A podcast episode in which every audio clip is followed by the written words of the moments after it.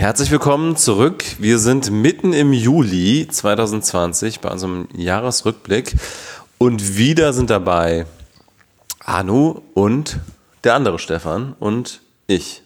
und du. Nochmal andere Stefan. Und die ihr vielleicht schon kennt, wenn ihr den Podcast regelmäßig hört. Und wir haben gerade erfahren, dass du mal Stripper warst. Ja, okay, das ist jetzt aber eine Geschichte, die, äh, die erzähle ich nicht hier. Ich sage mal, ich bin einfach sehr, sehr gut darin, Geschichten zu erzählen. Wir können das auch wieder rausschneiden. Und ich habe, nee, nee, das bleibt drin, das bleibt drin, kein Thema. Ähm, ich habe, ich habe auf jeden Fall äh, in Mumbai äh, vielen Menschen erzählt, dass ich Stripper sah und habe gerade in der Aufnahmepause erfahren, dass das also immer noch bis vor zwei Jahren hast du das Gespräch, Arno, ja. ja äh, vor ja. zwei Jahren hat also jemand dich nochmal drauf angesprochen und das ist ja mindestens, ich sag mal, acht, neun Jahre her, dass ich das damals erzählt habe. Also ich bin ein bisschen stolz. Ich sag mal, wer meine Körperform kennt, der würde sich wahrscheinlich wundern, wenn ich erzähle, dass ich Stripper bin. Das heißt also, spricht sehr für meine Überzeugungsfähigkeit. Dafür, dass du gut lügen kannst. Ja, so kann man es natürlich auch sagen, aber ich, ich sage einfach äh, Storytelling-Skills, so sagt man heutzutage. Hatte Relotius übrigens auch. Große Storytelling-Skills. muss ich sagen. Story Storytelling-Skills. Genau. So, also liebe Leute, wie ihr hört, wir sind im zweiten Teil unseres Jahresrückblicks. Wer den Zweiter ersten, Teil, drei Bier. Wer den zweiten. Drittes Bier.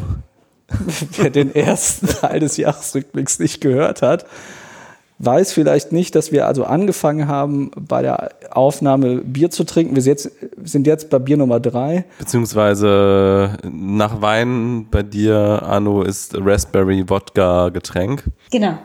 In Deutschland zelebriert man halt seinen Alkoholkonsum. Man zelebriert jetzt nicht so sehr andere Drogen, aber Alkohol, yay. Das tun wir jetzt auch. Und wir, wir, wir endeten auf einer eher ernsten Note unseren ersten Teil Ende Juni. Und um jetzt aber so ein bisschen locker wieder einzusteigen ja. in den Juli. Kommt wieder Pocher mit irgendwas. Anscheinend bin ich ja der Einzige, der sich hier super ernsthaft vorbereitet ja, hat. Ja, wie meistens in unserem Podcast. Und gesagt hat, dass er sich den Pocher-Jahresrückblick anguckt. So, was hat er denn im Juli festgestellt? Was ist da passiert Wichtiges? Das ist ein Thema für dich, Stefan. Der Twitter-Hack. Ja, ich erinnere Juli. mich. Ja, das war, das war tatsächlich gespenstisch, weil ich weiß bis heute nicht genau, was da eigentlich passiert ist. Aber es hat jemand, ich glaube, es ist inzwischen auch rausgekommen, wer. Es war irgend so ein Anfang 20-jähriger Brite, glaube ich, der dann festgenommen wurde später. Der hat es wirklich geschafft, an einem Abend, zumindest mitteleuropäischer Zeit, reihenweise riesengroße Accounts zu übernehmen. Also ich glaube. Aber der hat doch irgendein Masterpasswort übernommen, mit dem man dann diese Accounts ja, übernehmen konnte. Also genau. Also ein Admin hat der quasi gehackt, ne? Genau. Ich glaube, es ist bei Twitter möglich gewesen. Ich weiß nicht, ob es heute Ich möchte dich einmal kurz unterbrechen, um äh, die, das ist ja ein Audioformat. Arno sitzt da vor der Kamera und schüttelt die ganze Zeit den Kopf und dass du dir nicht an die Stirn packst und dir ein Facepalm machst und sagst so, was ist das denn für ein Thema, über das die Jungs hier sich irgendwie einen abnörden? Das kann ja nicht wahr sein. Also das sagen zumindest deine, deine Augen und dein Gesicht gerade. Nein, ich habe gerade so einen Schokoladenriegel im Mund und wollte nicht, dass du mich gerade ansprichst. Habe mich auf stumm geschalten und habe euch einfach mal reden halten und wollte einfach nur mal zuhören. Und ich dachte jetzt, du freust dich total, dass wir hier äh, mit einer Riesenpassion. Nee, ich fand das ganz interessant. Twitter ich weiß nicht, was der Twitter-Hack war. Ich weiß nur, dass irgendwann mal von dem äh, von dem Trump-Account mal irgendjemand was gepostet hat oder ich weiß nicht, irgendwie sowas war das mal. Aber das meint ihr nicht. Ihr meint was anderes. Doch, ihr meint doch, irgendein. Doch. Also, das war das. Bei Twitter gibt oder gab es damals auf die Möglichkeit, mit einem Admin-Account in jede Rolle zu schlüpfen. Also dieser Hacker hat es geschafft, so einen Admin-Account zu übernehmen. Wahrscheinlich hat er nur den, das Passwort von diesem Admin-Account erraten oder aus irgendwelchen anderen Quellen erfahren und hat dann diesen Admin-Account übernommen und konnte dann im Namen von allen möglichen großen Accounts, also es war ja Elon Musk mit dabei und, und Donald Trump und alles Mögliche, egal, also Promis A bis Z durch und hat halt, da muss man sagen, zum Glück hat er das nur genutzt, um einen Krypto-Scam abzuziehen. Ich meine, wenn du einmal den Account von Donald Trump übernommen hast, der ja schon bekanntermaßen bei Twitter mal äh, mit nuklearer Vernichtung gedroht hat, Nordkorea zum Beispiel, man hätte damit ja auch mehr anstellen können, als nur irgendeinen scheiß Crypto-Scam abzuziehen, aber der hat es halt dafür genutzt, dass die Leute verführt wurden, an irgendeine Bitcoin-Adresse Bitcoin zu überweisen und da hat er geschrieben, so im Namen von Elon Musk zum Beispiel hat er dann geschrieben, ich will was zurückgeben an die Gesellschaft, alle, die mir an diese Bitcoin-Adresse Geld schicken, denen schicke ich das Doppelte zurück. Und dann halt, halt eine Reihe von Leuten blöd genug, da Bitcoin hinzuschicken, aber es waren am Ende, glaube ich, auch nur 100.000 Euro oder sowas. War jetzt, also für die, den, das Ausmaß dieses Hacks war es am Ende relativ wenig, aber das war seine Masche auf jeden Fall. Und das hat damals für viel Unruhe gesorgt und dann war es wieder komplett vergessen danach. Ne? Hat er wirklich geglaubt, das wird, der wird nicht erwischt? Weil wenn man sowas macht, dann muss man ja denken, fällt bestimmt keinem auf, gehe ich undercover und bin dann erstmal weg vom Fenster. Aber wenn man die Accounts von äh, Musk und Trump hackt, ja, also er hat ja, er hat ja, wie gesagt, äh, das, das, das, das Problem bei Twitter war halt, dass du halt mit einem Admin-Account in jeden anderen Account schlüpfen konntest. Das heißt, es hat gereicht, einen Account zu hacken und dann konnte er damit alles äh, sozusagen im Postern, also konnte so tun, als wäre diese Accounts. Das war halt ein fataler Sicherheitsfehler in der Architektur von Twitter selbst. Ob er geglaubt hat, dass er nicht erwischt wird, keine Ahnung, ich vermute ja. Aber ich vermute, also ich glaube, er hat sich generell nicht so viel dabei gedacht. Ich glaube, er hat einfach diesen Account aus irgendwelchen Gründen hacken können und dachte sich, was mache ich damit? Äh, der war halt auch sehr jung, also ich, ich weiß gar nicht mehr. Also ich habe mich jetzt nicht vorbereitet. Ich glaube, der war Anfang 20 oder nicht mal 20 oder so. Irgend so ein Brite war das, glaube ich. Als Non-Twitter-User nicht mitbekommen. Da muss ich auch einmal kurz fragen, sagt man Admin-Account oder Admin-Account? Äh, weiß ich nicht, ehrlich gesagt. Ich habe mein Leben lang Admin-Account gesagt und du sagst die ganze Zeit Admin-Account. Äh, ich. Guck mal. Ja, wahrscheinlich. Top-Audio-Format, äh. das wir hier haben. Das lassen wir alles drin. So, was haben wir noch an Themen? Der Juli war eigentlich relativ ruhig. Tönnies war gerade durch. Ja gut, Bolsonaro. Doch, der, der Sommerurlaub der Sommerurlaub, die Leute waren, die Deutschen waren im Urlaub und die Strände waren voll. Ja, das stimmt. Urlauber habe ich hier auch stehen, die ganzen Leute, die Urlaub gemacht haben. Bolsonaro kriegt Corona, der brasilianische Präsident habe ich hier stehen. Genau, ich habe auch Corona-Partys hier stehen. Und Bodo Ramelow, der Ministerpräsident von Thüringen, hat einem AfD-Abgeordneten den Stinkefinger gezeigt im Landtag und das erinnert mich an eine Sache, die eigentlich schon viel früher passiert ist. Und das war, glaube ich, sogar im Februar, ne? Als, Im Mai. Äh, Kemmerich war im Mai? Ja. Nein, wirklich? Moment, ich dachte, das wäre früher gewesen. Ich habe nämlich auch mitgeschrieben. Ich weiß, ich weiß, dass du gerade gesagt hast, dass du dir tatsächlich Notizen gemacht hast, aber ich habe mich auch als Gast eurer Sendung vorbereitet ja, und habe mir in meinem Handy Memo-Notizen geschrieben. Ah nee, sorry, es war im Februar. Du hast recht. Okay, du hast wieder gewonnen. Wir können weitermachen. Du bist sicherer mit den Monaten. Aber stimmt, Februar. der Kemmerich. Blumenwurf, Thomas Kemmerich, FDP. Ich dachte ja, der Kemmerich ist, ist, auch so jemand, den, den muss man sich eigentlich gar nicht merken, weil der war in fünf Minuten Ministerpräsident und dann äh, auch wieder abgewählt worden. Aber der ist ja später auch nochmal als so ein äh, Querdenker aufgefallen. Der ist dann auch bei irgendwelchen komischen Demos mitmarschiert und so. Der ist bei einer Anti-Corona-Maßnahmen-Demo mitgelaufen und hat auch mit, ich glaube, einem AfD-Politiker auf dem Podium gestanden. Ja. Und der hat ihn vorgestellt als den einzig wahren Ministerpräsidenten von Thüringen. Irgendwie sowas. Also es war auf jeden jeden Fall. Im besten Falle war das furchtbar dilettantisch. Und im schlimmsten Falle hat er halt versucht, mal zu gucken, wie tief das Wasser ist, ob man vielleicht doch mit den Nazis mal koalieren kann. Ne?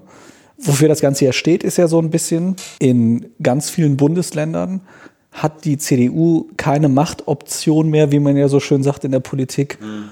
ohne einen starken linken Einschlag. Also zumindest eine Koalition mit der SPD muss ja immer sein oder sonst halt mit den Grünen, vielleicht irgendwie äh, Grün und FDP, aber selbst das ist ja in den meisten Bundesländern kaum mehr möglich bei den niedrigen Werten von der FDP. Ich habe das Gefühl, als so jemand, ich habe ja auch so immer mal so ein bisschen so, äh, mache ich ja Berichterstattung über so Politik in Berlin und drumherum. Und ich habe das Gefühl, dass das einfach auf einer ganz persönlichen Ebene ganz vielen CDU-Lern total gegen den Strich geht, dass sie keine Machtoption mehr haben ohne dass Leute, die sie als Linke empfinden, mitreden. Ja, es, es zeigt sich ja auch schon eine, eine klare Spaltungstendenz in der CDU, CSU.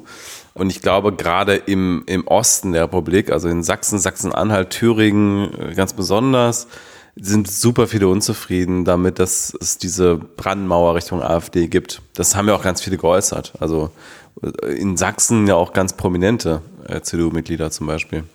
Also bis hin zu Fraktionschef und so.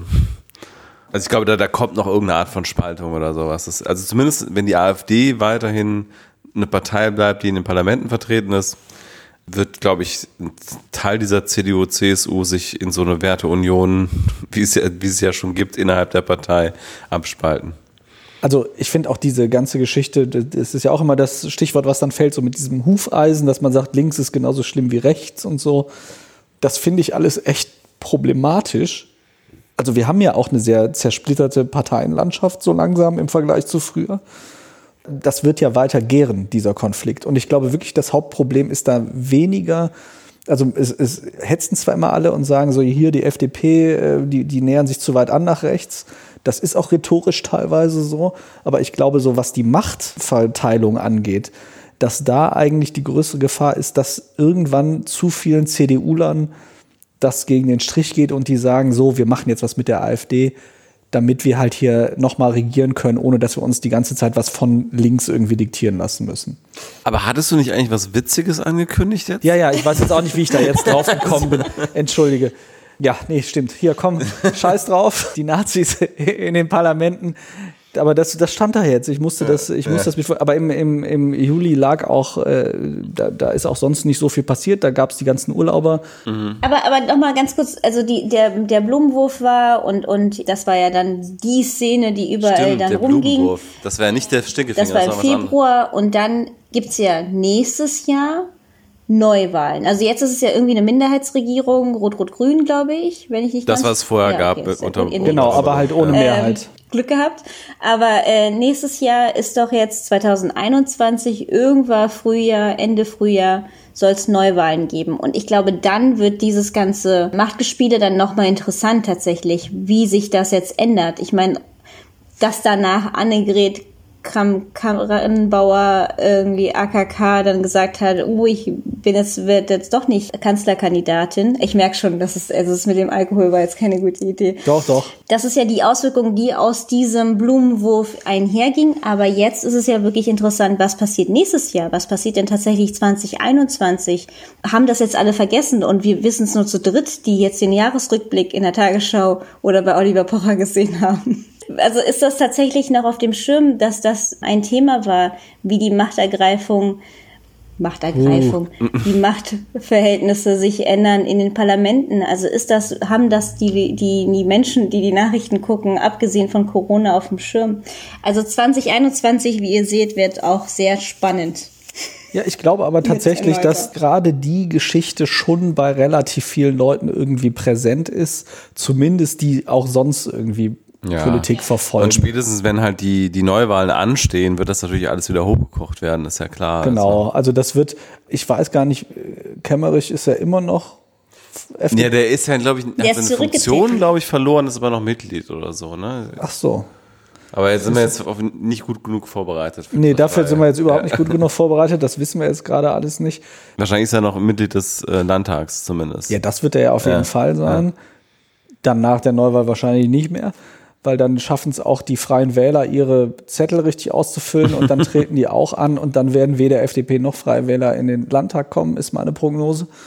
Aber Stimmt, das, das war ja noch vor der Wahl, da war schon der, der erste große Aufschrei. Genau, dass die Freien Wähler das nicht geschafft ja, haben, das, ja. die Formulare richtig auszufüllen, deswegen mhm. durften die, standen die nicht mit auf dem Wahlzettel. Und äh, deswegen ist die FDP überhaupt erst in den Landtag gekommen, sonst wäre das alles gar nicht passiert. Mhm. Schon auch ganz, äh, ganz spannend und definitiv was, was man sich angucken sollte. Ich meine, wir haben dann ja nächstes Jahr auch die Wahl zum CDU-Vorsitzenden und wo dann äh, doch es heißt, oh, vielleicht wird ja doch Söder der Kanzlerkandidat. Aber das ist jetzt was, also das ist ja wirklich. So, wir wollten was zu was, zu was Witzigem kommen. Genau, das ist ja total. Stammtisch, das, das machen wir jetzt nicht. Ich mache einfach, wir, wir haken das Thema ab. Das, äh, da müssen sich die Thüringer nächstes Jahr mit beschäftigen. Das ist äh, Let Future äh, Thuringia worry about that.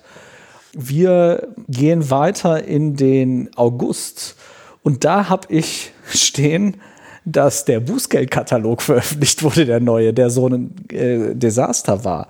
Weil ja nämlich unser unfähigster Minister, doch, das möchte, ich möchte mich so weit aus dem Fenster lehnen und sagen, es ist trotz allem, was sonst so passiert ist, unser unfähigster Minister. Immerhin wurde B eröffnet, aber jetzt greife ich vor, aber okay, ja. Ja, ja, nee, eben, das ist, das ist erst äh, Ende Oktober, Ja, aber das das hatten wir ist eben auch, auch, geklärt. auch Steuerbeteiligung, aber ja. Wa- Was ist, in welchem Monat war das denn? Im August wurde der neue Bußgeldkatalog kurz Ja. in Kraft gesetzt. Der dann direkt wieder zurückgenommen wurde. und dann ja. direkt wieder zurückgenommen wegen eines Formfehlers, weil da ein Paragraph nicht richtig benannt war. Ne? Siehst du, ich habe ich hab mir auch wieder nur Bußgeldkatalog Ich aufgeschrieben. weiß es nicht mehr. Ich würde sagen, von allen Fehlern von Scheuer war das vielleicht sogar noch einer, der zumindest die Steuerzahler weniger gekostet hat. Ja, halt weniger Strafen. Ne? Ja, ja, aber ich meine auch, also ja, also direkt als Strafen, aber davor waren es ja vor allem auch immer Steuergelder, wenn es um, um die Maut ging und was er da alles über einen langen Zeitraum extrem verkackt hat. Ja, also der, das ist wahrscheinlich einer der kleineren Fauxpas noch in, in Scheuers Karriere. Ist doch schön, wenn man das von sich sagen kann. Das ist so einen ganzen Bußgeldkatalog falsch gemacht. Das ist doch ein kleinerer Fauxpas in meiner Karriere. Ja, dann Joe Biden wurde offiziell zum Kandidaten der Demokraten. Naja, Ja, also ich glaube, letztlich war es vielleicht, naja, ich glaube, es, es war ein besserer Kandidat als Clinton insofern, dass er weniger polarisiert hat. Aber er ist natürlich scheintot. Also das, das muss man schon ganz ehrlich zugeben. Ich bin zwar sehr froh, dass er gewonnen hat gegen Trump, aber meine Fresse, sie hätten wirklich keinen langweiligeren und weniger kontroversen Kandidaten aufstellen können als, als Biden Ja, ich befürchte, das war so ein bisschen das Ziel. Ich weiß aber Ja. nicht, ob es das Richtige war. Also das Einzige, was man so ein bisschen hoffen kann, ist, dass das Kalkül war, weil er so alt ist, dass man eben sagt, wir hätten so eine Frau wie Kamala Harris dann niemals an der Spitze durchgekriegt und niemals durchgesetzt bekommen bei den äh, Wählerinnen und Wählern. Und dass man dann einmal sagt, okay, Biden wird es, nimmt sie als Running Mate, wobei die Entscheidung ja wahrscheinlich erst getroffen wurde, nachdem er dann der Kandidat ist, wer sein Running Mate ist. Aber dass man dann Aber sagt, es war okay, schon klar, dass er irgendeine eine jüngere Frau nehmen muss, wenn Genau. er es wird. Ja. Eben, und das ist, ist auch total gut, dass eine Frau mit ihrem Hintergrund jetzt endlich mal auf so ein hohes Amt kommt. Und man kann ja schon nach dem US-Recht, man darf ja bis zu zehn Jahre Präsident oder dann in dem Fall ja auch Präsidentin sein. Das hieße also, wenn er nach mehr als zwei Jahren zurückträte von seinem Amt mit dann mindestens 90 Jahren, hieße das ja, dass sie Präsidentin würde und dass sie noch zweimal gewählt werden könnte. Und ich sag mal, es wäre ein ganz schön mutiger Move von den Demokraten in den USA. Ich glaube auch nicht, dass das viele oder die Mehrheit von denen aktuell irgendwie gutheißen. Das wäre äh, in meiner Einschätzung eigentlich ein ziemlich cooles Szenario, wenn Joe Biden nach zwei Jahren und drei Monaten oder so in den Sack haut und sagt, ich trete zurück, ich lasse sie das jetzt machen. Und dass sie also sich beweisen kann, dass nämlich, es gibt ja so viele Ressentiments und dass man also sagt, wie eine Frau an der Spitze und so. Und äh, dass man sie dann einfach machen lässt und dass sie dann in den Wahlkampf gehen kann mit einem Track Record als Präsidentin. Ja, aber meinst du, dass der Teil der Amerikaner, die sie nicht gewählt hätten, sich von ihrer Arbeit überzeugen lässt? Also ich meine, Obama war ja auch Präsident und war extrem kompromissbereit und extrem moderat. Also der war ja wirklich das Gegenteil von einem radikalen Kandidaten der Demokraten. Und trotzdem haben große Teile des Trump-Amerikas in ihm den personifizierten Teufel gesehen. Auch wenn er immer auf Kompromisse aus war und versucht hat, die Gesundheitsreform mit den Republikanern zusammenzumachen und so weiter. Also ich glaube, am Ende ist die, die echte Politik nicht so entscheidend, sondern es ist einfach entscheidend, wer, wer diese Person ist und was diese, diese Leute in diese Person projizieren. Und Genau. Also, aber, aber sie ist ja kommunikativ stark. Und wenn sie zwei Jahre Präsidentin war oder anderthalb und die Leute sehen, ach guck mal, das, das Land ist ja überhaupt nicht vor die Hunde gegangen, die hat das ja ganz gut gemacht.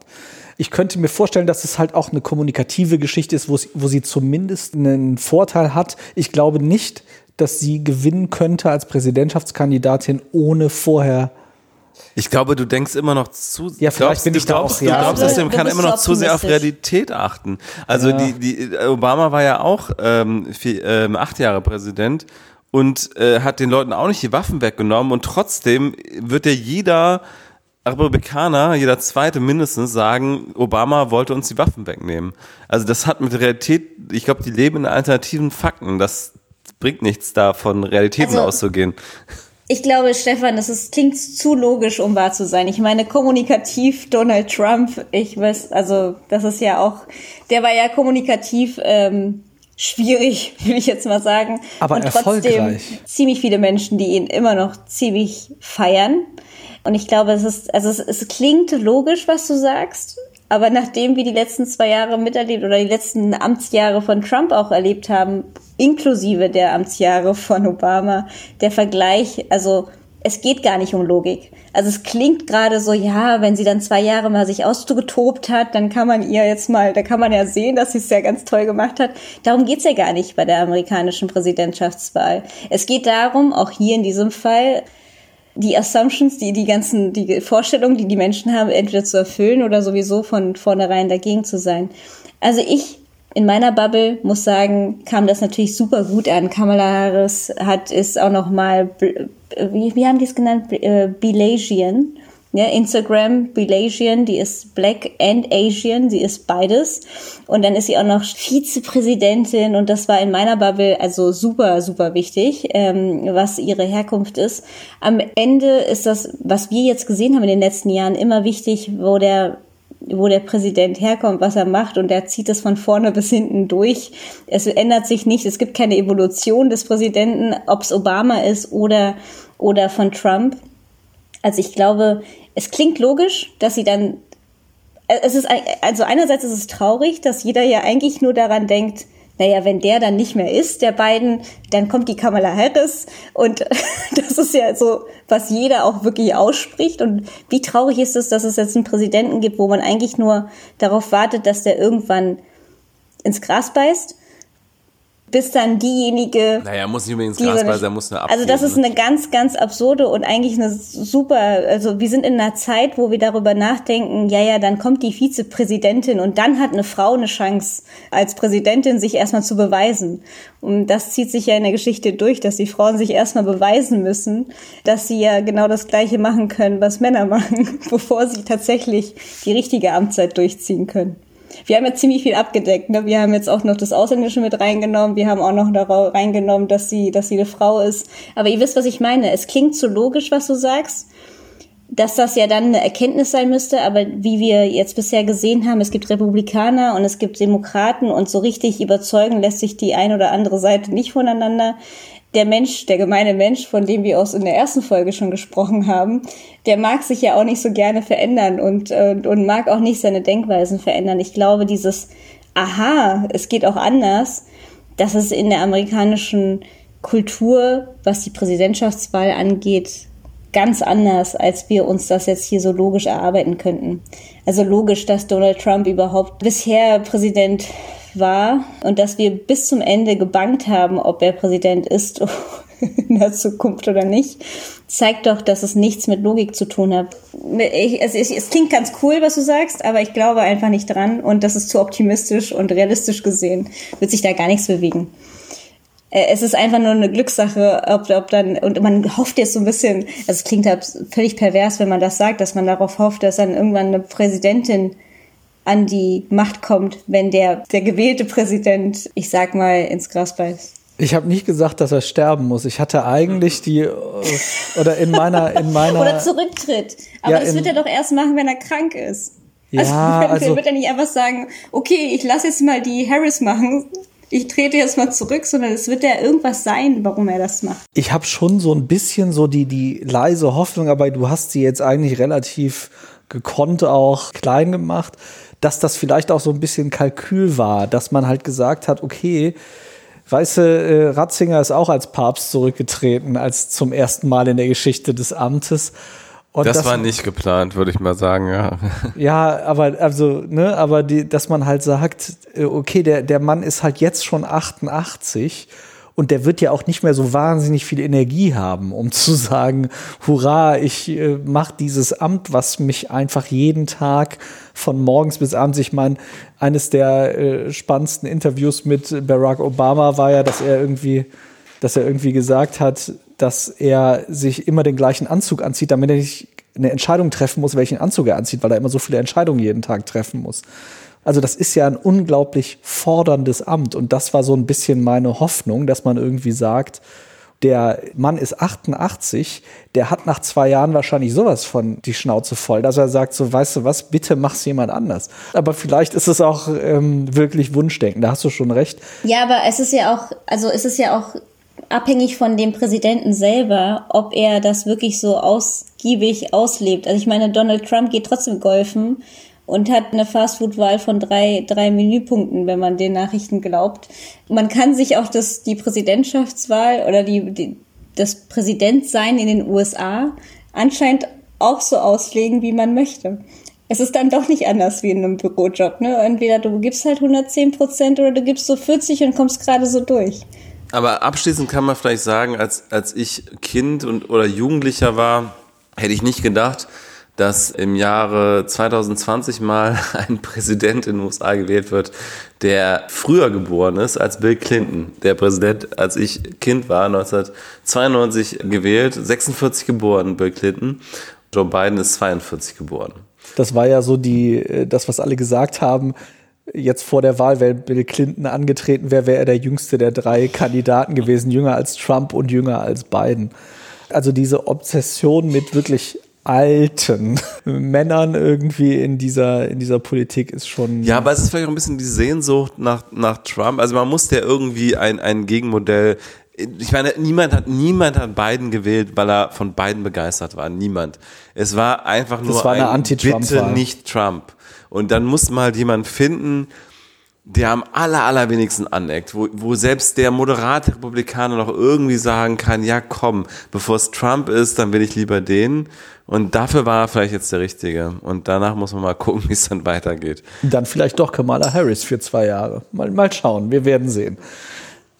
So, damit äh, hätten wir Warte dann mal, das war dein witziges? Jedes einzelne Thema, was ich angesprochen habe, außer Kämmerich bisher. Wir, wir hangeln uns hier, ohne das vorher geplant zu haben, möchte ich sagen, am Oliver Pocher Jahresrückblick entlang. Vielleicht schneiden wir das raus. Mal, mal schauen. Okay, ich mache jetzt folgendes. Ich, wir, wir reden jetzt über den September, kurz bevor die Fallzahlen so krass explodiert sind. Und da machen wir jetzt richtig äh, hier, da, da mache ich jetzt nur Quatsch. Also, Pocher-Thema im September H&M streicht Übergrößen aus dem Sortiment.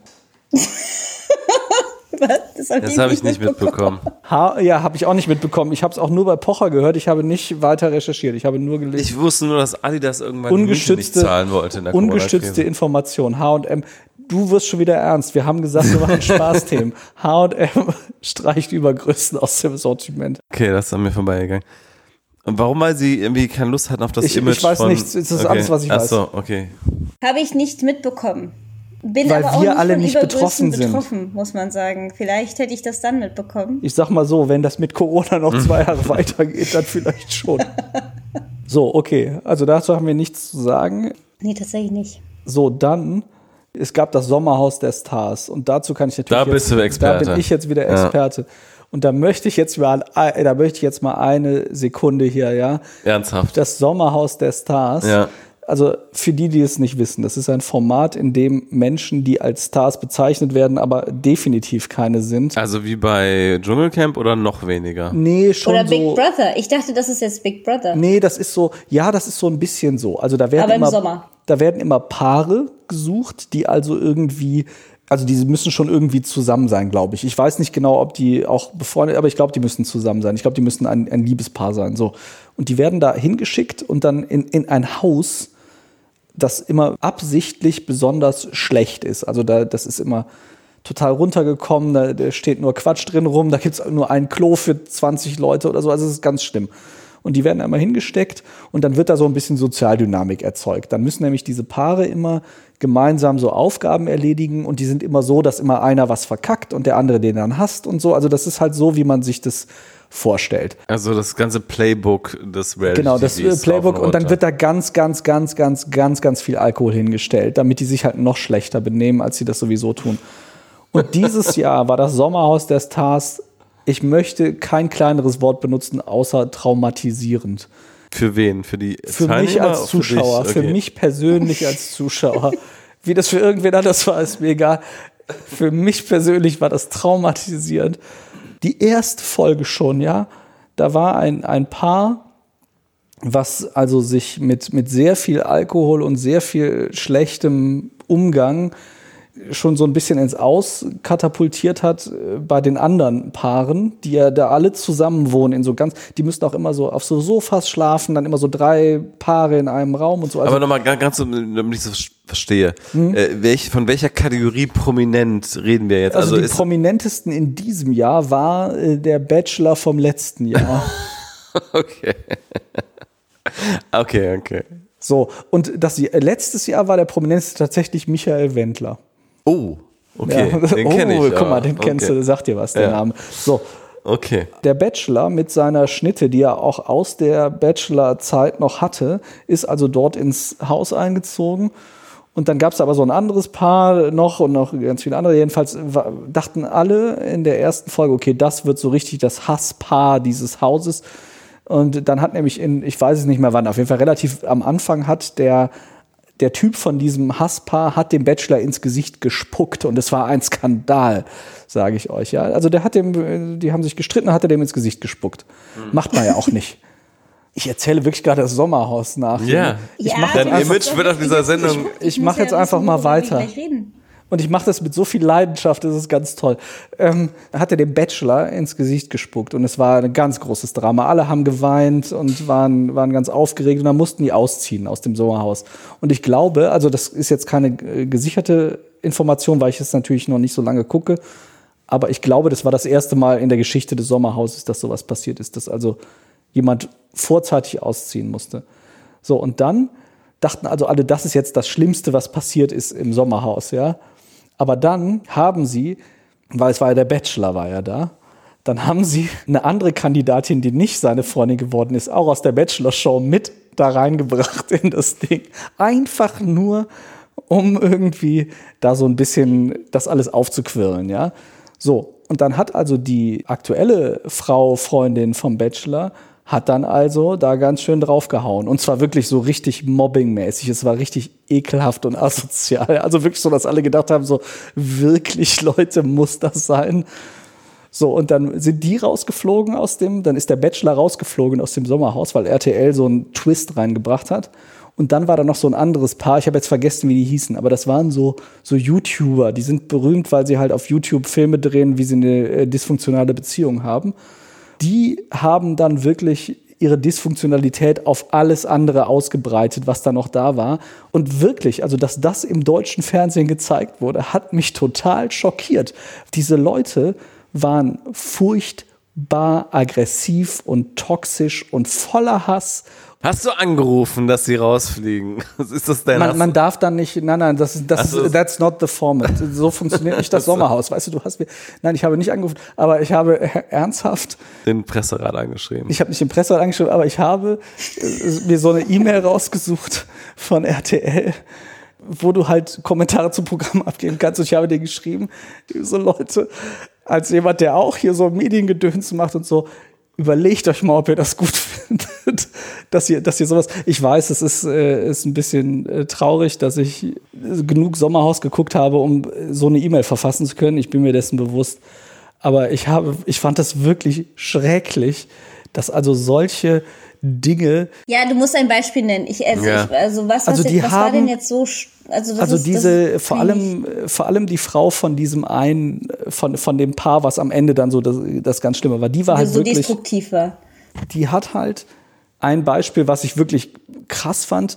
Die haben, da war so eine Frau mit drin in dem, in dem Haus, die die halt scheiße fand. Und dann haben die eine Puppe genommen, eine, wirklich, da, da standen halt überall Puppen rum, so als Deko, ja haben der die Haare so geschnitten, wie diese Frau das hatte, haben der da das äh, Tattoo von der Frau auf den Kopf gemalt, damit man also genau wusste, wer das mhm. ist und haben die dann irgendwie, ich weiß gar nicht, was die mit der dann gemacht haben, aber wirklich so Voodoo-Puppenmäßig haben die, die dann kaputt gemacht und irgendwo hingestellt, so dass die andere Frau das sehen sollte. Dann war irgendwie diese, diese andere Frau, die die auch nicht leiden konnte, die hat dann irgendwas Falsches gesagt und dann hat die wirklich stundenlang da gestanden und geschrien, sobald die was gesagt hat und gesagt, du hältst jetzt die Fresse. Also es war wirklich so viel Aggressivität. Ja, aber das ist doch oft so in so einem Reality-Format. Ja, aber also diese. So viel, ich kann das gar nicht gucken, weil die sich so sehr anschreien, dass ich gar nichts mitbekomme. Dann mache ich aus Panik aus und denke so, Gott, das kann ich nicht gucken. Weil genau. die schreien sich zu sehr an. Genau, und ich kriege dann auch immer so einen Cringe, aber die Leute können eigentlich immer so, zumindest zu, ab einem gewissen Punkt hören die auf und da halt nicht. Und die, also die ah, sind halt okay. da wirklich, wenn du es gucken wolltest, nur noch wolltest du nur noch gucken, um zu sehen, wie die rausfliegen, damit endlich irgendwie diese, diese Situation aufgelöst wird. Es war sehr, äh, sehr verstörend für mich. Also ich merke schon, ich habe die. Das Ziel, also sag du erstmal. Ich, ich wollte einfach nur sagen, ich habe die wirklich wichtigen Themen 2020 gar nicht mitbekommen. Nee, aber ich habe das schon mitbekommen, dass ja die, dieses Sommerhaus total gehypt wurde. Also, dass es, dass es irgendwie so ein Ding ist, was sich jetzt jeder im Lockdown anguckt, aber ich habe das nicht geguckt.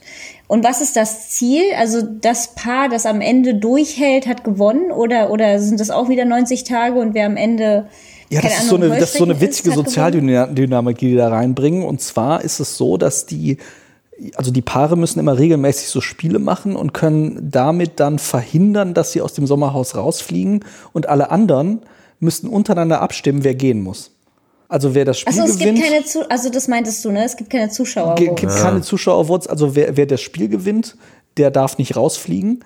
Und die anderen dürfen aber untereinander irgendwie abstimmen, wer von, vom Rest gehen muss. Und das gibt immer so eine super witzige Sozialdynamik. Also eigentlich ist das so, so für Menschen, die so ein bisschen gehässig sind, ist das ein ganz witziges Format.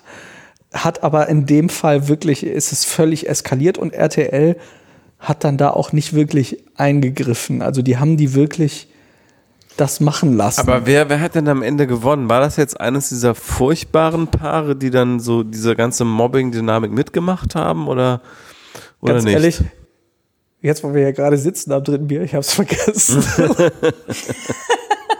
es tut mir furchtbar leid.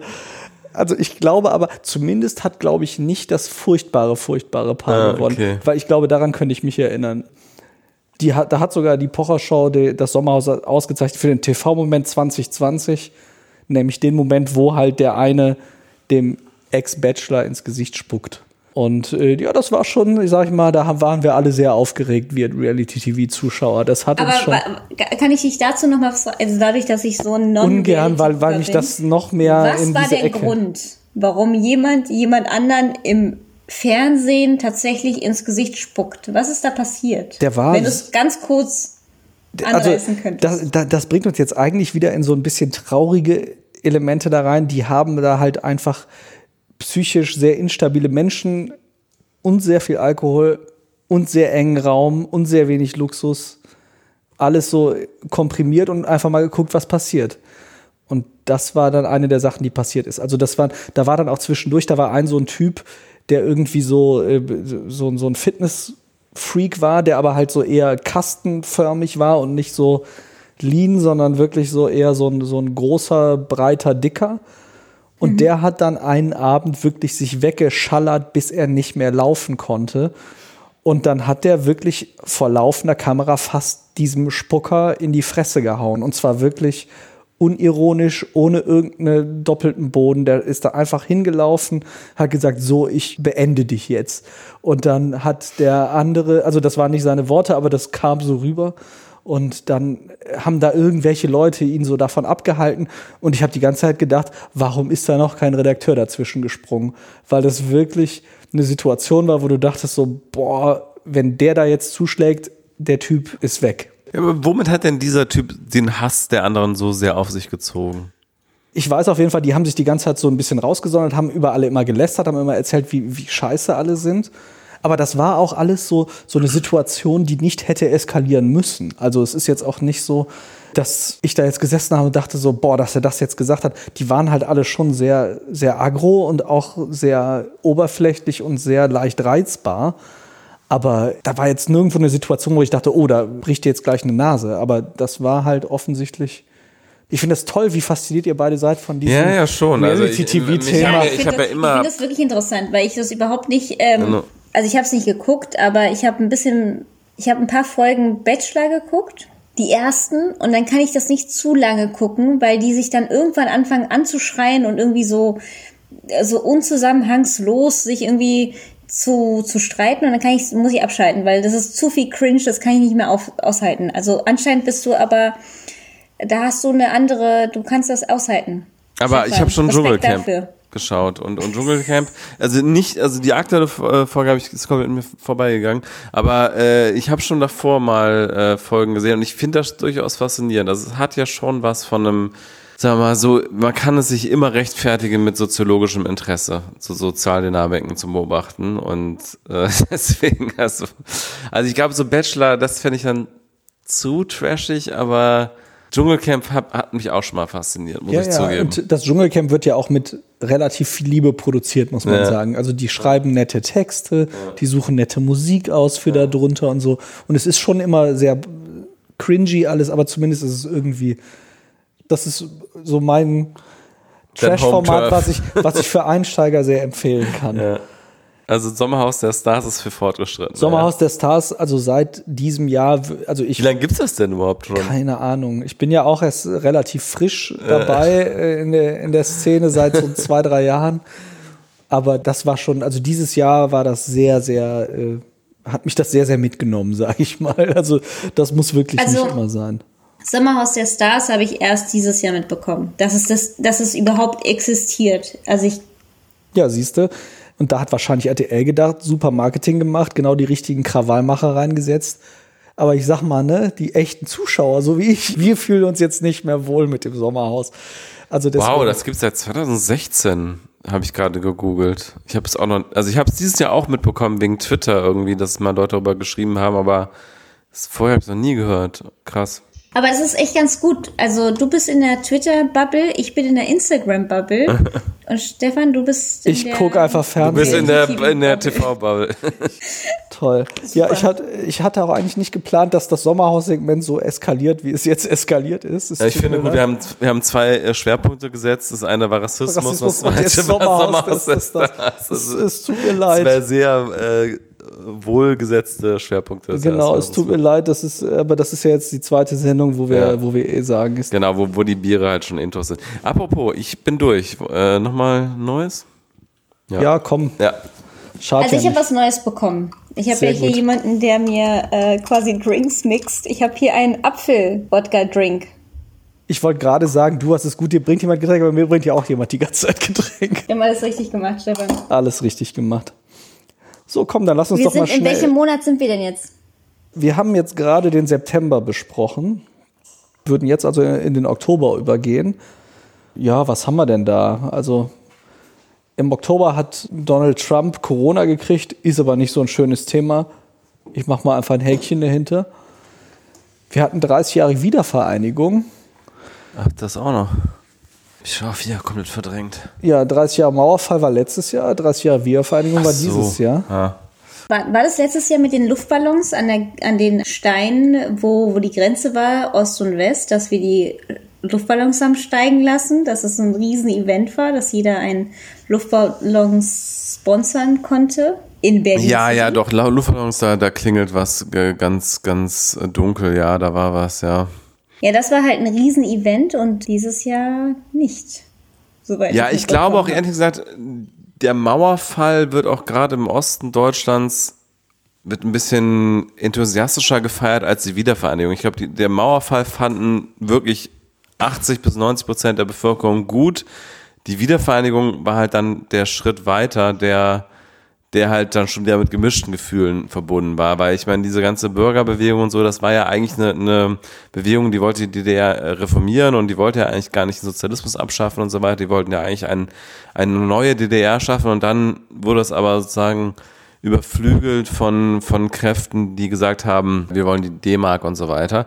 Ich glaube, in diese ganze Wendezeit, ich glaube, an den Anfang erinnern sich viele der Ostdeutschen, es gibt ja übrigens keinen Betroffenen hier in der Runde, aber ich glaube, alle, alle Westdeutschen sozialisiert, aber äh, ich glaube, in, in den Anfangstagen dieser Wendezeit, da haben viele noch äh, sehr positive Erinnerungen, sofern sie damals schon gelebt haben. Und dann wurde es irgendwann so ein bisschen empfunden als äh, Anschluss an den Westen. Und ich glaube, das wird nicht ganz so enthusiastisch gefeiert wie der Mauerfall. Weil das war ja erstmal nur, wir dürfen rüber und nicht Abwicklung der DDR komplett. 89er Jahrgang, ich glaube, ich kann, ich, ihr müsst berichten, wie es so war. Dezember 89, nach Mauerfall. Also die Euphorie zum Mauerfall habe ich nicht miterlebt, aber auch die Wiedervereinigung nicht wirklich miterlebt. Ja gut, ich war, ich war sechs Jahre alt, als der, als der Mauerfall stattfand. Also ich weiß auch nicht, dass ich da so ganz nah dran war. Thema für dich, Stefan. TikTok. TikTok. Trump hat versucht, TikTok zu verbieten. Ja, Sag witzigerweise hat er das jetzt durch vergessen. Trump hatte angekündigt, dass TikTok die US-Tochter an ein US-Unternehmen verkaufen muss oder ansonsten in den USA verboten wird. Und dann ist aber diese, diese Frist, die er da gesetzt hat, ist irgendwann verstrichen, ohne dass was passiert ist. Und dann hat TikTok sich auch gegenüber, ich glaube, The Verge war das, geäußert und gesagt, ja, wir haben nichts mehr gehört von, von diesem Verbotsverfahren. Es ist einfach, diese Frist ist verstrichen und wir wissen nicht, was wir jetzt tun sollen. Es gab irgendwelche Kaufangebote von Microsoft und so weiter, aber es wurde ja nicht verkauft. Diese Frist ist verstrichen und dann irgendwann war es halt die News, es ist nichts passiert. Und ich glaube, jetzt hat es aber, weil er war, glaube ich, einfach abgelenkt durch die Präsidentschaftswahl. Ich glaube, es war sogar irgendwie im November, diese, diese Frist. Und ich mhm. glaube, er hat einfach nicht dran gedacht. Es waren einfach andere Prioritäten. Jetzt will er es aber, glaube ich, wieder durchboxen oder so, solange er noch Präsident ist. Er macht ja gerade eine ganze Menge von Unsinn noch um irgendwie noch seinen Fußabdruck zu hinterlassen als US-Präsident. Also ich glaube, er will mhm. das nochmal angehen, aber ich weiß gar nicht, wie der aktuelle Stand ist gerade. Ich weiß es auch nicht, aber ich weiß, dass es nicht verboten wurde. Also TikTok ist ja wirklich eine Plattform, die wirklich am Boomen ist und die sich wirklich viele Leute reinziehen. Bist also du bist du TikTok-Nutzerin? So, ich nicht, ich bin nicht bei TikTok, kann man jetzt mal offiziell nochmal sagen. Ich habe keine keinen Kontakt zu TikTok. Aber was ich mitbekomme in den asiatischen Ländern ist TikTok halt eine, eine Mega-Plattform.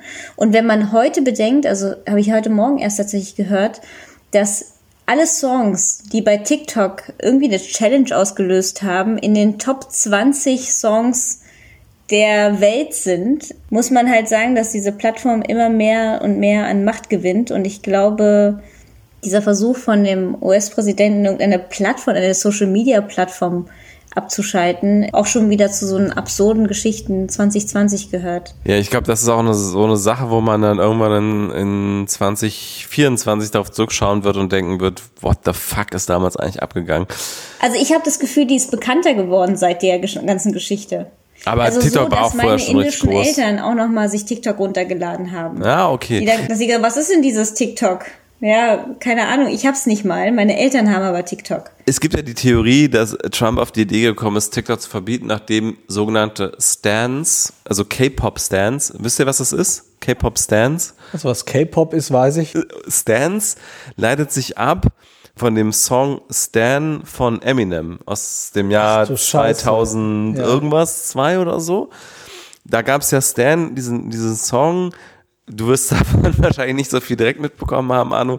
Es gab auf jeden Fall einen Song von Eminem, wo er beschreibt, ein Stalker-Fan. Genau, ein Stalker-Fan. Wo, wo, wo Stan ihm die ganze Zeit Briefe schreibt und, und er aber nie antwortet und dann irgendwann liest er diese Briefe und so weiter, bla bla. Also Stan ist einfach so das äh, Symbol für einen Mega-Fan sozusagen. Deswegen nennen die sich K-Pop-Stans, weil die so Mega-Fans von K-Pop sind. Und diese K-Pop-Stans haben in den USA so eine Art, wie heißt das nochmal? Ich bin zu betrunken inzwischen. Eine Veranstaltung von Trump haben Ja, die, genau. Aber wie heißt äh, Flashmob? Äh, das war das äh, Ding, was ich suche.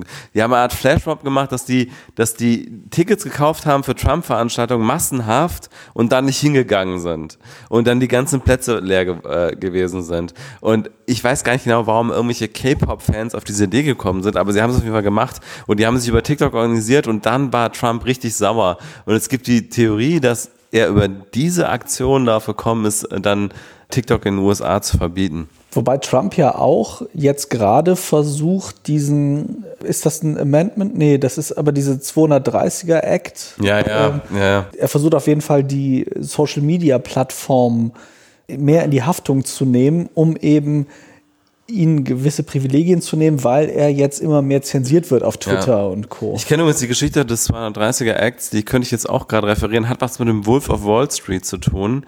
Ich weiß aber nicht, ob ich zu betrunken bin, um sie nochmal komplett zu ja, referieren. Ja, dann wollen wir sie jetzt unbedingt hören. Also der Inhalt des 230er Act ist ja, dass Plattformen, wie zum Beispiel, also egal was, ne, Facebook, Google, was auch immer, dass Plattformen nicht verantwortlich sind für die Inhalte derjenigen, die darauf publizieren. Also das Dritte sozusagen publizieren können und dass sie nicht automatisch dafür verantwortlich sind. Und zwar selbst dann, wenn sie Inhalte gezielt löschen. Und der Hintergrund dafür ist, in den Anfangstagen des Internets gab es ein Forum, ich weiß nicht mehr genau wo, ich glaube bei CompoServe oder nee, es war glaube ich irgendwas ganz Ist auch völlig irrelevant für die Geschichte. Ist auch, ist auch, ist auch relevant. Aber es gab ein Forum und da hat jemand über die Betrügereien der Firma des Wolf of Wall Streets geschrieben und hat ihn, hat gesagt, das ist irgendwie alles Betrug, bla bla bla und so weiter und so fort war irgendwas auch Betrug. Er ist ja später auch verurteilt worden. Ich weiß auch nicht mehr, wie der Typ richtig hieß, aber es ist auf jeden Fall der Wolf of Wall Street, der in dem Film dargestellt wird. Es war ja äh, einfach ein, ein rieses, riesen Betrügergeschäft. Und der hat ihn halt, er hat es auseinandergenommen, hat, der hat ihn angeklagt und gesagt, das ist alles Betrug und so weiter und so fort. Und dann wurde dieser Phone-Eintrag von dieser Computer, von dieser Internetfirma nicht offline genommen. Und dann hat diese Wolf of Wall Street Firma gegen diesen Internetprovider geklagt dass sie das hätten offline nehmen müssen. Und dann musste ein Gericht entscheiden, ist dieser Internetprovider so wie ein Zeitungsstand, der nicht für die Inhalte verantwortlich ist der Zeitung, die da verkauft werden, oder ist es eher wie eine Zeitung selber, die selbst publiziert. Also ist der Internetprovider dafür verantwortlich, was da steht oder was da nicht steht. Und dieses Gericht hat damals geurteilt, weil dieser Internetprovider in anderen Fällen, wo es um Kinderpornografie ging, aktiv geworden ist und gelöscht hat, ist er verantwortlich für diesen Inhalt und musste an diese Wolf of Wall Street Betrügerfirma Schadensersatz zahlen.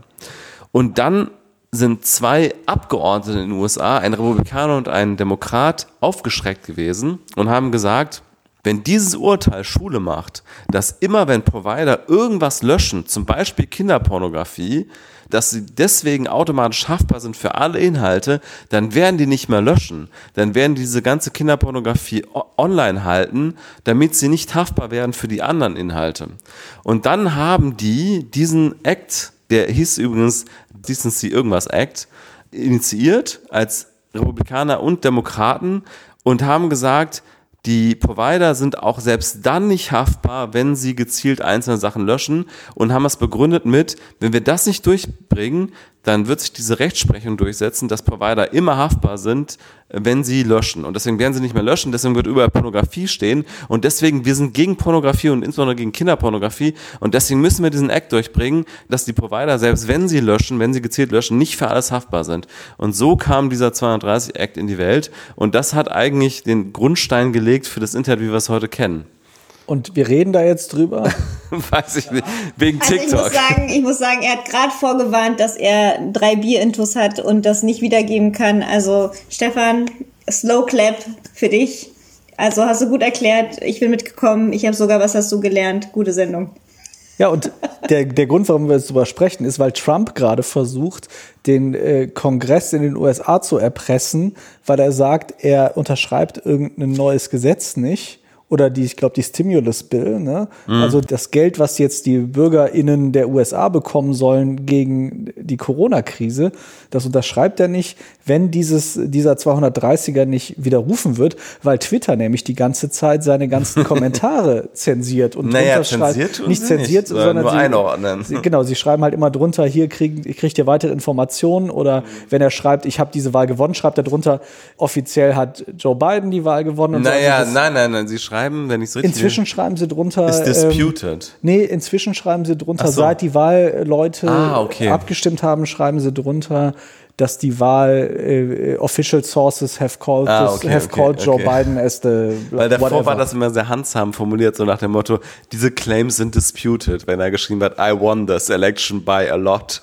Genau, aber jedenfalls hat Trump jetzt gesagt, dass der 230er, dass er den weghaben will. Also, ja. dass die doch haftbar sein sollen für alles, was draufsteht weil er weiß, dass sie die damit unter Druck setzen kann, damit sie eben ihn nicht mehr zensieren. Also das ist alles so eine äh, relativ durchschaubare Geschichte, aber weil er halt der Präsident der USA ist noch, äh, hat das halt alles Relevanz. Also super, sind wir auch wieder von TikTok auf äh, ja. eine ernste Geschichte gekommen.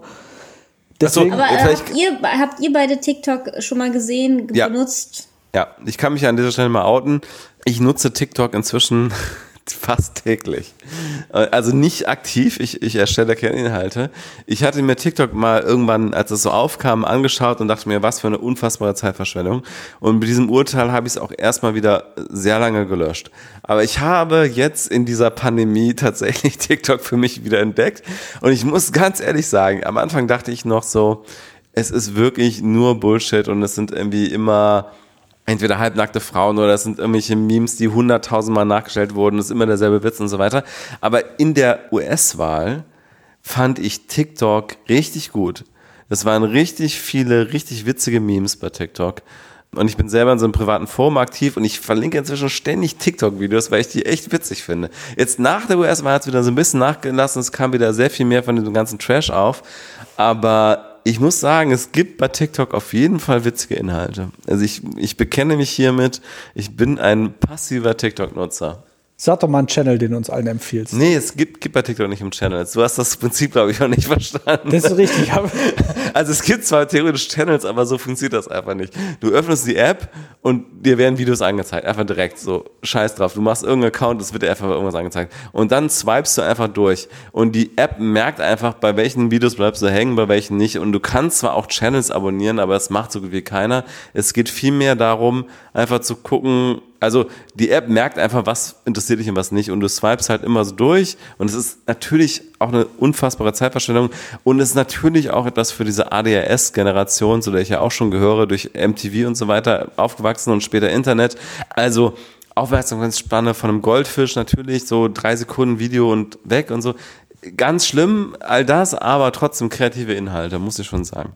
Also was ich letztens erst gelesen habe, ist, dass TikTok dieses Prinzip, dieses, ähm, wie sagt man, einarmiger Bandit, dieses im Las Vegas, dass man immer wieder den Henkel so quasi zieht und dann wird was Neues angezeigt und dass das wirklich psychologisch umgesetzt wurde auf Instagram und dass das tatsächlich auf TikTok umgemünzt wurde und genau dem gleichen Prinzip besagt. Also dass wenn Menschen Glücksspiele spielen und die immer wieder spielen, dass sie eigentlich nur angezogen werden von Lichtern, blinkende Dinger, die dann irgendwie dazu führen, dass man immer mehr und mehr will und dass das auf Social Media übersetzt wurde, indem man bei Instagram dieses, diese Endlosschleife hat und dass es bei TikTok genau das gleiche Prinzip ist. Also würdest du das bestätigen? Empfindest du Glücksgefühle, sobald du swipest und dann das Gefühl hast, du, du weißt nicht, wann es endet? Oder? Also ich würde sagen, generell Social Media hackt sozusagen unser biologisches System. Also wir sind als Menschen natürlich von Dopamin und Serotonin gesteuert, also von diesen kleinen Glücksgefühlen, die wir im Alltag haben. Und äh, es ist halt super leicht, diese kleinen Serotoninstöße auszulösen durch kleine Mini-Belohnungen. Und da setzen, glaube ich, alle Social-Media-Plattformen an. Seien es jetzt irgendwelche Likes oder sei es bei TikTok ist es halt ganz viel kurzweilige Unterhaltung. Und das Problem ist natürlich, dass man teilweise, oder dass ich in dem Fall, und ich glaube, es geht vielen so, dass ich auch mal zwei Stunden vielleicht da vor TikTok verbringe und nach zwei Stunden denke, was hast du eigentlich die letzten zwei Stunden gemacht? Wer gibt mir diese zwei Stunden Lebenszeit zurück? Das war wirklich komplett sinnlos. Also ja, äh, und diese, diese ganze Kurzatmigkeit dieser Plattformen, also dass diese, die Clips sind, glaube ich, im Schnitt vielleicht zehn Sekunden lang, maximal 30 oder so. Und so ist das Medium halt auch, ne? Also diese sind diese ganz kleinen Häppchen, diese Unterhaltungshäppchen, die dir immer wieder angereicht werden, mundgerecht verpackt und swipeable. Und die App ist auch technisch sehr gut umgesetzt. Also das läuft einfach sehr, sehr flüssig und so weiter. Und man merkt schon diesen Mechanismus natürlich, ne? dass die ganze Zeit so diese kleinen Serotoninstöße ausgelöst werden. Ja. Aber wie gesagt, ich glaube, das sind, so sind alle Social Media Plattformen gebaut. Nur, dass sie halt verschiedene Mechanismen dafür nutzen. Aber am Ende hacken sie alle unser biologisches System. Also Serotonin und Dopamin, so wie Glücksspielautomaten halt auch. Und an sich, was wir bei TikTok sehen, sind doch kurze Videos. Also ja. ich frage wirklich, weil ich nicht TikTok nutze. Aber wie gesagt, meine Eltern da voll im Game sind. Deine Eltern? Ja, die gucken das, weil das ist in, in Asien ist das völlig explodiert und was tatsächlich, was sie sich wirklich angucken, sind so Sachen, dass ganz bekannte Dialoge nachgesprochen werden von anderen normal people, die dann ganz bekannte Filmdialoge irgendwie nachstellen oder oder irgendwelche witzigen Sachen nachsprechen quasi. Das heißt aber, sie, sie, sie lassen die Tonspur vom Original laufen und bewegen dann ihren Mund. Und bewegen dabei ihre Lippen quasi. Also es okay. ist so wie, so wie Mini-Playback-Show früher, wo mir auch jahrelang nicht bekannt war, was Playback heißt, dass sie einfach nachquatschen, was tatsächlich in diesem Dialog gesagt wird. So ein bisschen wie Sarah Cooper das macht, die Comedian, ja, wobei die, die, die ist Trump ja wirklich, die ist ja genial. Also ja, ja, eben, die ist ja, das ist ja quasi so die höchste Form ja, dieser, genau. also, also, weil die nimmt ja Trump Soundbits. Ja. Soundbites und macht äh, einfach die passende Mimik und redet dazu. einfach dazu und das ist wirklich es ist zum Wegwerfen komisch. Warte mal, das habe ich jetzt verpasst. Sarah Connor, Sarah Wo, Cooper heißt die, heißt die irgendwas Frau. nach auf die ist, naja, die, ist halt nimmt, die nimmt einfach nur Soundbits von Trump, also Dinge, die er gesagt hat, im Original unverändert und macht dazu die passende Mimik. Und es ist wirklich, also es ist einerseits natürlich super witzig, aber es ist auch wirklich nochmal so erkenntnisreich, weil für mich hat sich da nochmal das, die Erkenntnis breit gemacht, du hast dich halt irgendwie daran gewöhnt, wenn du Trump siehst, kommt halt komplette Scheiße aus seinem Mund und du hast es einfach schon ignoriert. Also ich habe schon sozusagen Trump, ich habe nicht mehr zugehört sozusagen. Wenn ich Trump gesehen habe, habe ich gesagt, okay, er redet halt Scheiße und ich habe mich total daran gewöhnt.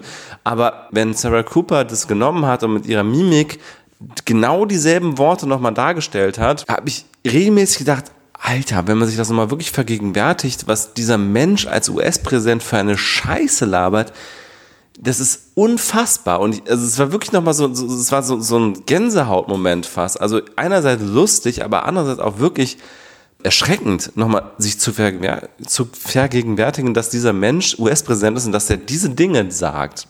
Also diese mhm. vollkommen unsinnigen, unfassbar lustigen Dinge, aber gleichzeitig auch eben nicht lustigen Dinge, wenn man sich klar macht, dass der Mensch halt sehr viel Macht hat. Genau, und, und TikTok ist natürlich ein, ein Medium, was immer von diesem Bild-Tonspur-Zusammenspiel lebt.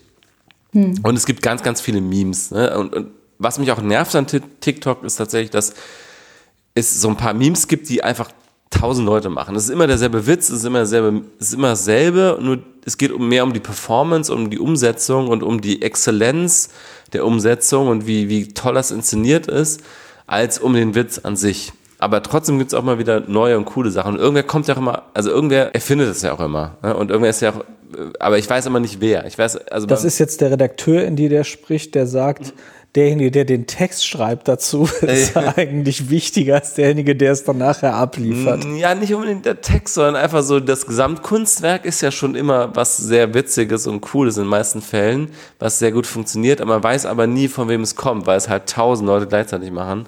Und es ist halt, es ist keine Kultur von irgendwie Head-Tip to dem, der auf die Idee gekommen ist. Ja, aber das ist ja genau der, das ist ja genau der Punkt, dass man überlegt, also was ich vorhin erzählt habe, dass die ganzen Spotify-Streams, die Top 20, betreffen halt wirklich TikTok-Challenges. Und da muss man sich überlegen, also jeder Song, der irgendwie so oft gespielt wird und immer wieder wiederholt wird, ist der Song, der tatsächlich hängen bleibt bei der Generation oder bei diesem 2020 Durchschnittsrechnung von Spotify. Und das ist das, was tatsächlich hängen bleibt. Und das heißt, diese Plattform ist so mächtig, dass sie quasi die Songcharts beeinflusst, so stark, dass Top 20 davon abhängen, was bei TikTok gespielt wird. Am Ende, wir sind wieder beim gemeinen Menschen, Repetition is key. Das, was du sehr, sehr, sehr, sehr, sehr oft wiederholst, ist das, was hängen bleibt. Und das ist vielleicht bei den Songs auch so. Also alles, was bei TikTok passiert, ist eigentlich direkt relevant für die Musikindustrie. Und das ist ja eigentlich, eigentlich völlig verblüffend. Und dann hat auch noch der US-Präsident was damit zu tun, dass er das eigentlich verbieten möchte, weil ihm das eigentlich gegen den Strich geht. Und das ist ja das, was 2020 so unglaublich verrückt macht. Dass wir jetzt einen Zusammenhang haben zwischen einer Social-Media-Plattform, der Musikindustrie und dem US-Präsidenten. Das heißt, wir sind wieder bei unserem Jahresrückblick. Bei welchem Monat sind wir denn eigentlich jetzt? Wir waren, wir waren im Oktober und das Einzige, was ich im Oktober noch stehen habe, ist, dass Boris Becker Insolvenz angemeldet hat.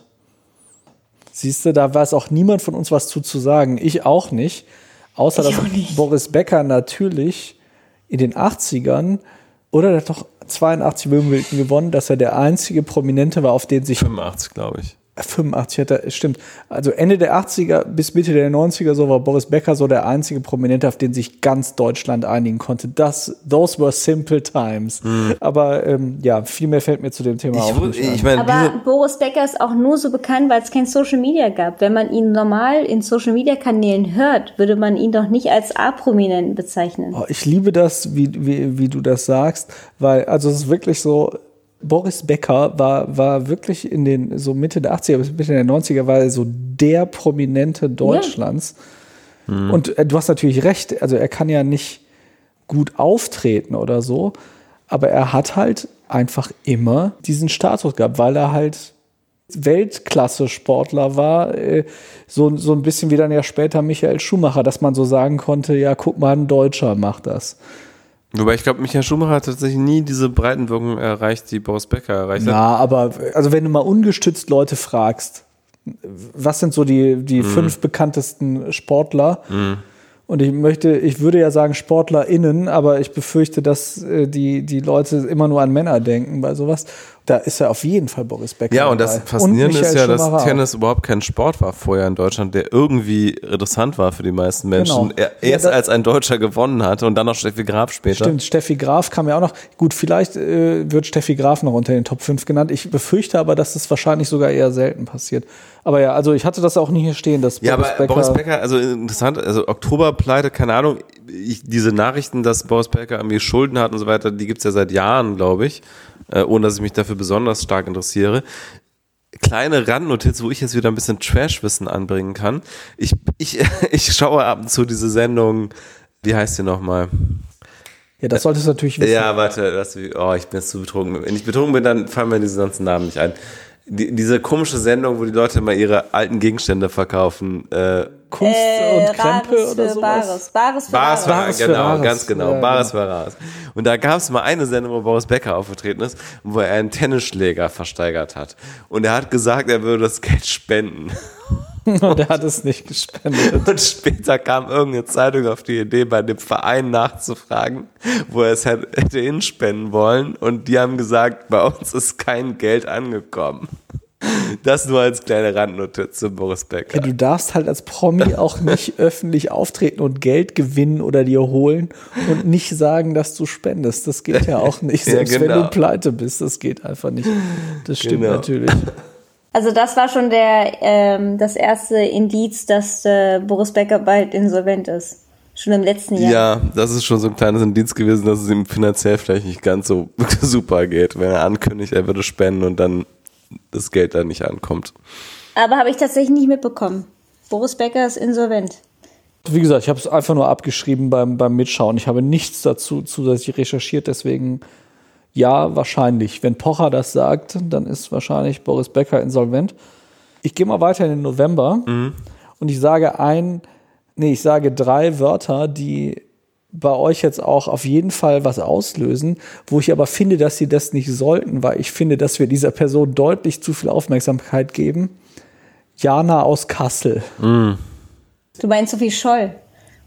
Genau. Und das ist, ich finde halt, weißt du, das ist halt ein, ein junges Mädchen, die hat mm. sich halt da auf das Ding gestellt, hat auch totalen Bullshit erzählt, mm. überhaupt keine Frage, hat auch erzählt, dass das, also es ist ja auch wirklich peinlich, aber A, dass dieser eine Auftritt, nur weil da der Ordner irgendwie dann plötzlich, nachdem er sich von Querdenken hat als Ordner. Ja, der war ja offenbar, kam ja hinter noch der Hatz so, der, der, war ja, war ja aus der linken Szene und hat sich da, und hat sich da also dann ich weiß auch nicht genau, warum das, aber ganz ehrlich, ich glaube, ich habe da ganz ähnliche Gefühle zu wie du. Also mir tat die tatsächlich erstmal leid, als das so kocht. Das, das ist noch nicht mal der Punkt. Ich finde einfach, wenn, wenn sich da jemand hinstellt und so einem Quatsch erzählt, dann muss ich die nicht bundesweit bekannt machen.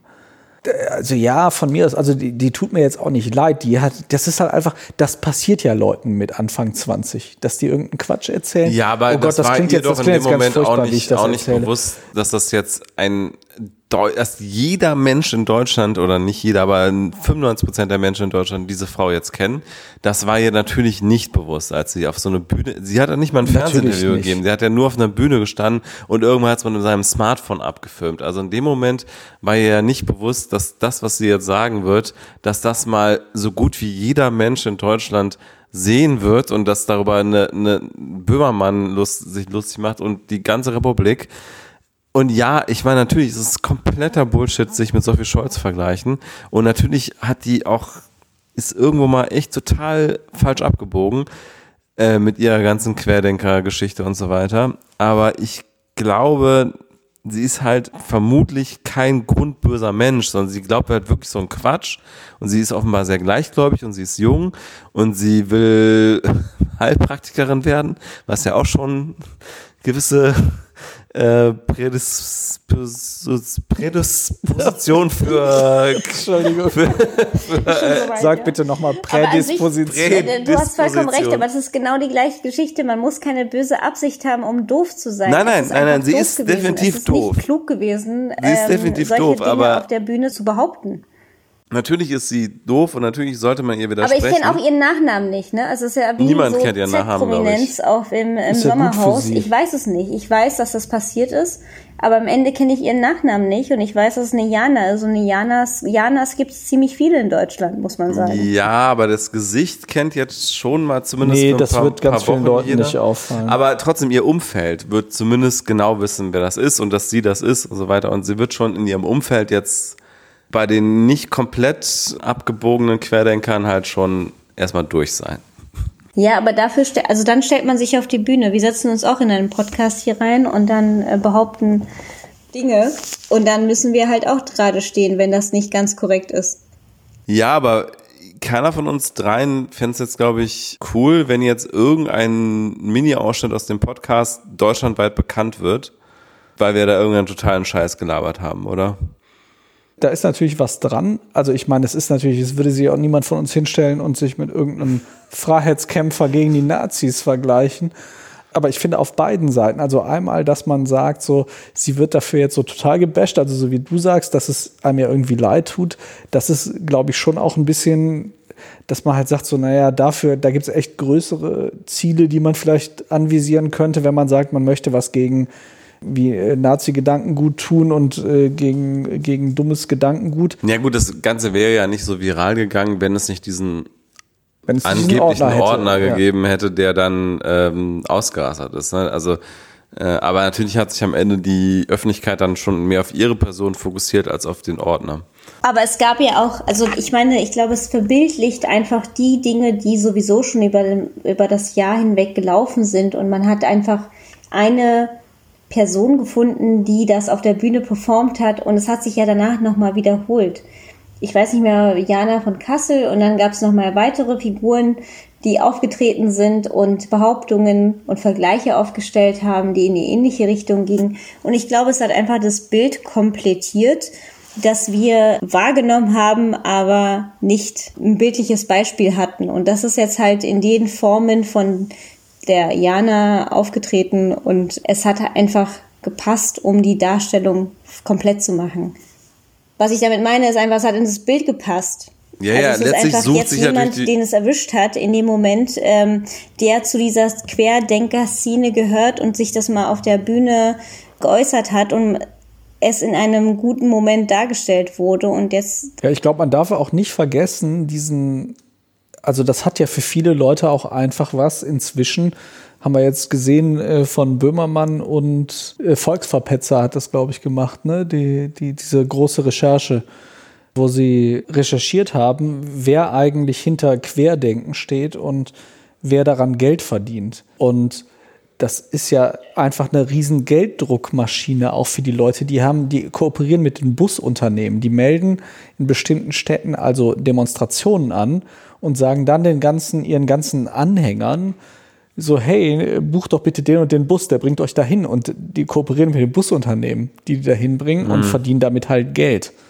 Ja, aber sowas finde ich halt, also da muss man halt nochmal auch wirklich als, als Medien und Öffentlichkeit nochmal stärker differenzieren. Also das sind halt die Hintermänner und Frauen dieser Bewegung, die das auch finanziell aus? Da gibt es ja tausend Geschichten, ne? Auch irgendwelche Organisatoren, die dann äh, privat finanziell profitieren von Zuwendungen und so weiter, die dann irgendwelche Spendenkonten einrichten, wo sie irgendwie genau. auf ihr Privatkonto Geld bekommen ohne Ende und so.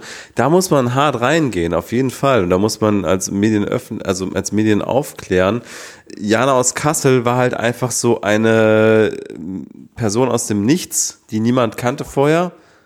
Also ich finde, da muss man differenzieren zwischen halt den denjenigen, die da dahinter stehen und finanziell profitieren und, und halt in der Öffentlichkeit sind und sich ganz bewusst in die Öffentlichkeit in großem Maßstab begeben und halt irgendeiner, ja, dümmlich naiven Studentin Anfang 20, die halt mal auf irgendeiner Bühne steht und irgendeinen Scheiß labert.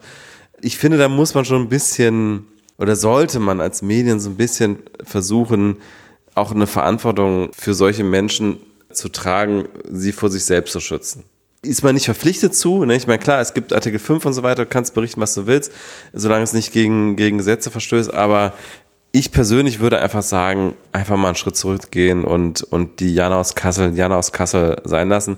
Nicht nur, weil es natürlich unsinniges Gedankengut ist, sondern auch, weil ich einfach denke, warum muss man das Leben dieser Person zerstören, wenn sie mit Anfang 20 einfach mal richtig dummes Zeug auf einer Bühne gelabert hat.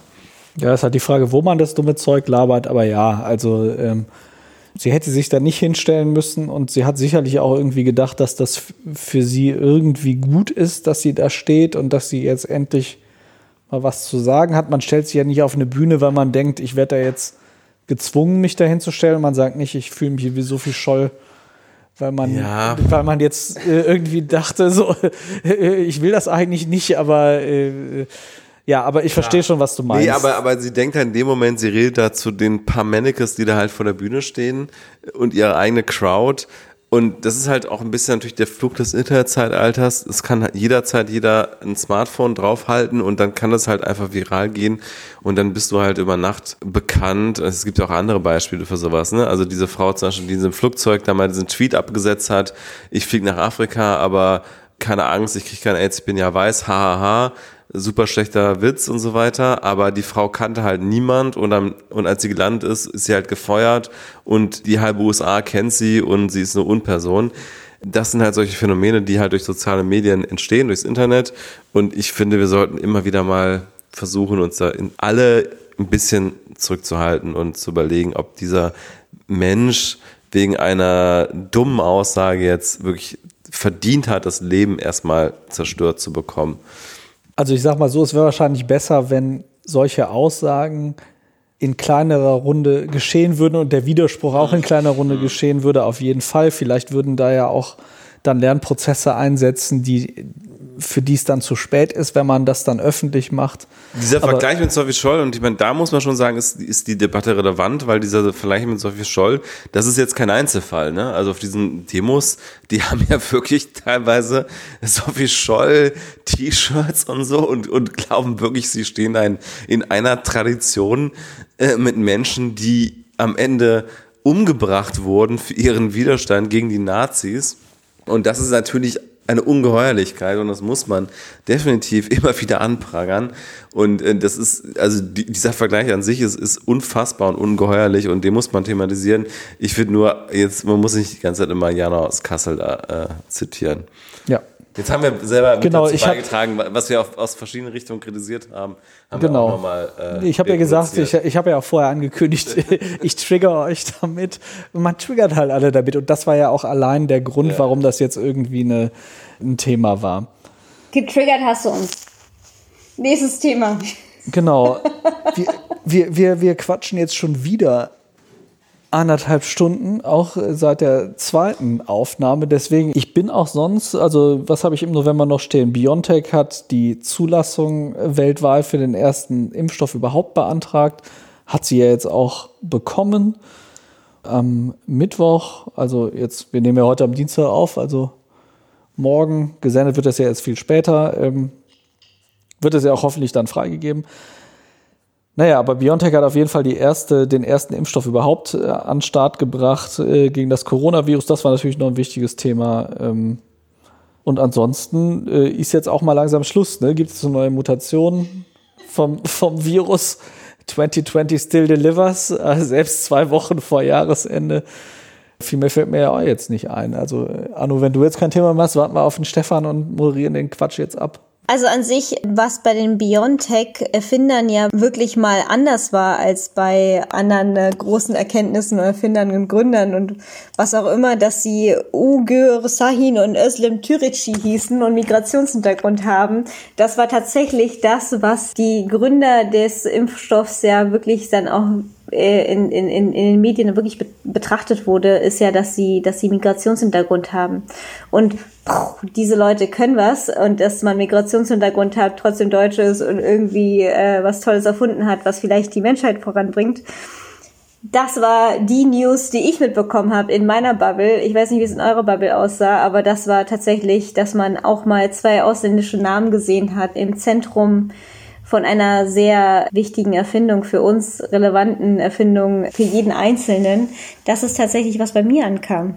Ja, das war natürlich auch in, in, in meiner Twitter-Bubble auf jeden Fall ein riesengroßes Thema, hat aber gleichzeitig auch meine Bubble extrem gespalten, weil der eine Teil der Bubble hat halt die ganze Zeit gesagt, wie cool das ist, dass jetzt irgendwie ähm, zwei, zwei Menschen mit Migrationshintergrund und natürlich auch noch im, im Falle von Uga Shahin ist es ja so, dass der von, von Fortarbeitern der Sohn ist, also von so ganz einfachen Gastarbeitern und so weiter. Das haben die super gefeiert.